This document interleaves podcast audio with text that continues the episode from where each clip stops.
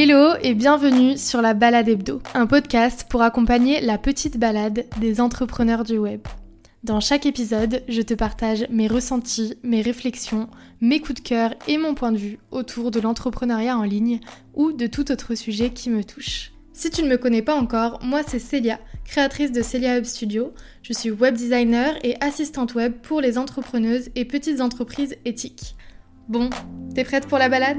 Enfile tes chaussures, n'oublie pas tes clés et let's go Hello, j'espère que tu vas bien.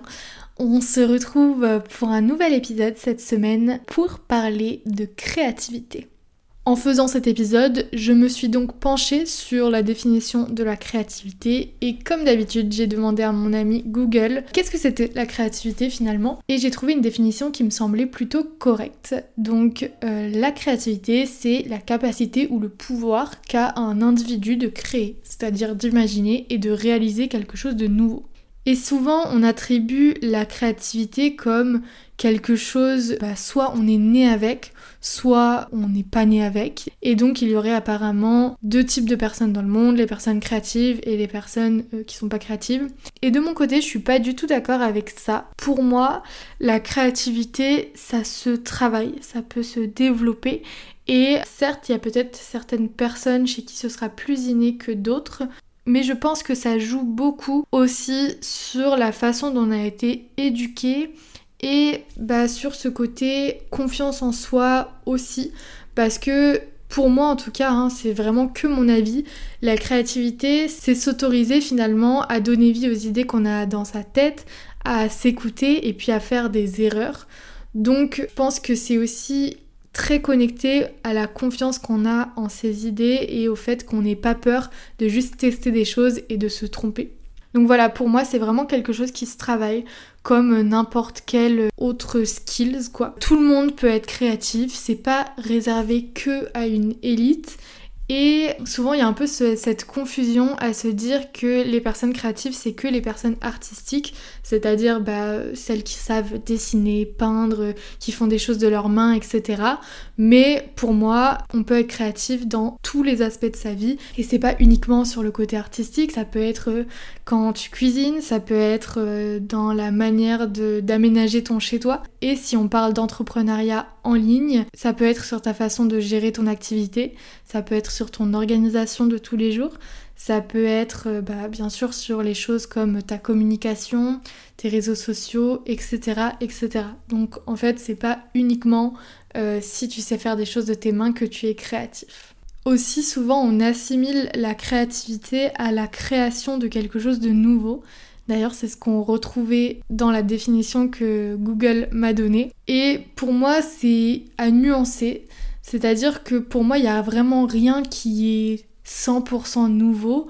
Et c'est marrant parce qu'en recherchant sur ce sujet, je suis tombée sur, euh, je sais pas si c'est une citation, en tout cas quelque chose qu'a dit Steve Jobs. Donc ça me paraît clairement très cliché de citer Steve Jobs, mais il disait que la créativité, c'est juste la connexion entre différentes choses qui existent déjà et pour le coup, je suis 100% d'accord. Il y a aussi un livre qui est intéressant sur ce sujet, il s'appelle Still Like an Artist de Austin Kleon. Je suis pas sûre que ça se dise comme ça, mais euh, je mettrai le nom dans la description. Et c'est un livre justement où il va expliquer comment prendre des idées et se les réapproprier et comment commencer à créer sans s'inquiéter justement de ce côté d'être à tout prix original, d'avoir une idée... Euh, hyper nouvelle, etc. Et juste commencer à faire des choses. Et lui aussi, en fait, il dit qu'il n'y a rien qui vient de nulle part. Chaque travail créatif vient de ce qui a déjà été fait avant, même euh, quand on parle de peinture ou de choses comme ça, ça vient toujours des inspirations précédentes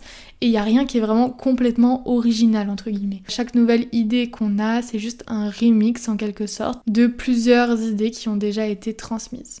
Je suis 100% d'accord avec ça et c'est là où ça peut être un peu touchy parce que c'est là où il peut y avoir des soucis entre le fait de créer, de s'inspirer et euh, bah, de copier tout simplement.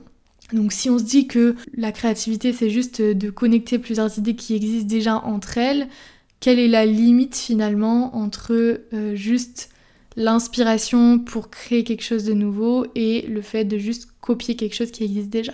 En plus, dans l'entrepreneuriat en ligne, je suis sûre que tu l'entends très souvent. On nous dit beaucoup de ne pas réinventer la roue, que ça sert à rien. Il y a des choses qui fonctionnent et il faut simplement partir de ces choses qui fonctionnent déjà. Et pour ça, je suis clairement d'accord. Par contre, c'est vrai que parfois, ça m'arrive de voir des choses qui sont quand même très très similaires entre différents profils qui proposent les mêmes choses ou même juste euh, des personnes qui vont consommer du contenu anglophone et refaire la même chose en francophone. Et ça s'assimile un petit peu plus à de la copie que vraiment à de l'inspiration.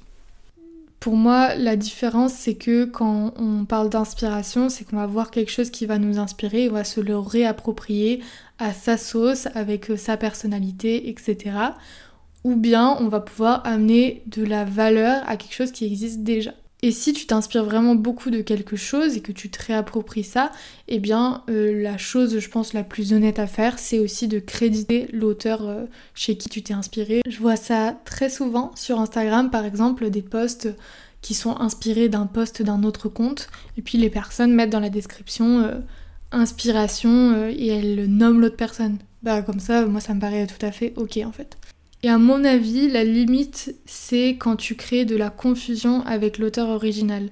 Pour moi, là, c'est pas cool, en gros, parce que ça porte préjudice à la personne d'origine. Et puis, si euh, elles sont sur euh, le même marché, qu'elles vendent la même chose, eh bien là, c'est un petit peu plus problématique. Maintenant que on a parlé de créativité, de la différence entre s'inspirer et copier et créer, tout simplement, je me suis dit que ça pouvait être intéressant de vous donner euh, des clés pour développer sa créativité. Déjà parce que la créativité c'est pas linéaire, il y a des hauts, il y a des bas. En tant que femme aussi, on a notre cycle aussi qui va faire euh, fluctuer les choses, donc on va avoir des périodes beaucoup plus propices que d'autres pour créer. Et bah, ça nous arrive à tous d'être tout simplement bloqués au niveau de notre créativité. Et je pense que la clé c'est d'apprendre à se connaître et puis de savoir ce qui fonctionne pour nous. Je sais que par exemple, dans mon métier, je suis amenée à créer bah, des sites internet par exemple pour mes clientes. Et il y a parfois des moments où j'ai juste pas d'idée, j'ai rien qui me vient. Et c'est compliqué parce que j'ai quand même des deadlines à respecter et euh, bah, il faut quand même que je fasse le travail, même si euh, moi c'est peut-être pas le meilleur moment. Et à ce moment-là, bah, j'ai euh, des choses qui m'aident à débloquer ça. La première chose que je trouve super intéressante, c'est de consommer du contenu, de faire de la veille en gros, et regarder tout ce qui se fait autour de nous. Que ce soit en consommant des contenus de d'autres personnes qui parlent des mêmes sujets que nous, ou bien des contenus euh, créatifs euh, comme dans mon cas sur euh, des plateformes type Pinterest, Behance, Dribble, etc. pour voir des inspirations, ou même aller consommer du contenu sur d'autres thématiques, d'autres sujets. Par exemple, j'adore consommer des vidéos YouTube, plutôt des vidéos autour du divertissement, du lifestyle, donc pas forcément un gros rapport avec ma ligne éditoriale, mais par contre de consommer ce type de contenu, ça va pouvoir me donner de nouvelles idées pour parler moi de mes sujets. Donc voilà, pour la veille, c'est super intéressant de pouvoir regarder tout type de contenu et de pouvoir bah, regarder ce qui se fait, comment les choses sont présentées et voir qu'est-ce qui fait sens pour nous et comment nous on peut se réapproprier ces différents contenus Là, je parle de création de contenu, mais c'est la même chose pour la création de vos offres, la création de vos produits en ligne, etc. L'idée, encore une fois, c'est pas de venir copier les concepts, c'est vraiment de pouvoir regarder ce qui se fait en fait, ce qui se fait autour de nous et venir remplir notre réservoir créatif dans notre cerveau, entre guillemets. Donc venir ajouter plein d'idées dans notre cerveau auxquelles on n'aurait peut-être pas pensé juste comme ça par nous-mêmes. Et tu peux par exemple bah, te programmer toutes les semaines un petit créneau de veille sur euh, ton activité, sur ce qui se fait euh, dans ton secteur ou même dans d'autres secteurs. La deuxième chose à faire quand tu es bloqué créativement, moi c'est quelque chose que je fais beaucoup, c'est de faire des choses. C'est-à-dire de tester et de retester à nouveau jusqu'à trouver ce qui marche. Par exemple, pour les sites internet que je fais pour mes clientes, parfois j'ai pas d'idée et je vais justement être bloquée à regarder plein de sites qui existent déjà, voir si ça débloque des idées, etc. Et en fait, parfois, ce que je fais, c'est juste que j'éteins mon ordinateur, je prends un cahier et je dessine la page sur le cahier et c'est là où je vais réussir à débloquer des choses parce que bah, je vais gribouiller, je vais euh, tester des choses, je vais me dire non ça ça marche pas etc. Et souvent ça me permet justement de débloquer beaucoup plus de choses, de faire des tests comme ça vraiment en réel plutôt que de juste regarder ce qui existe déjà et voir si j'ai des idées ou pas. Et aussi quelque chose qui joue beaucoup pour la créativité, je trouve, c'est de faire des nouvelles choses en fait. Aller euh, soit rencontrer des nouvelles personnes, tester des nouvelles activités, lire euh, différents types de contenus. Je trouve que en fait ça permet d'élargir encore une fois sa vision et d'apprendre quelque chose de nouveau et on va pouvoir faire des liens en fait avec euh, bah, ce qu'on fait déjà finalement. Tu peux aussi faire quelque chose de créatif qui n'a rien à voir avec ton projet de base. Par exemple de la poterie ou de la musique, enfin ce qui te fait plaisir ou du sport même. Eh bien, ça va te permettre de, à ton cerveau de se concentrer sur autre chose et potentiellement débloquer le process créatif pour la chose où tu étais un peu plus bloqué. Et c'est aussi souvent conseillé de prendre de la distance justement quand on est bloqué. Il y en a beaucoup qui recommandent la méditation par exemple, juste faire le vide dans son esprit pour pouvoir faire de l'espace aux choses. Tu peux aussi participer à des ateliers créatifs qui vont te permettre de débloquer euh, ta créativité. Je sais qu'il y a pas mal de personnes euh, qui en proposent, donc euh, ça c'est aussi quelque chose qui est super intéressant. Et aussi te foutre un petit peu la paix euh, parce que finalement la procrastination quand on cherche à débloquer des choses créatives, elle est productive parce que ça permet de laisser de l'espace à ta créativité. Donc fais autre chose, même si tu as l'impression que tu perds du temps, que c'est pas ce que tu devrais faire, que c'est pas productif, ça va te permettre d'avoir un flash. Souvent les idées elles arrivent quand on est complètement ailleurs, sous les douches, euh, avant de se coucher, dans son lit, etc. Donc c'est tout à fait ok de prendre de la distance avec les choses.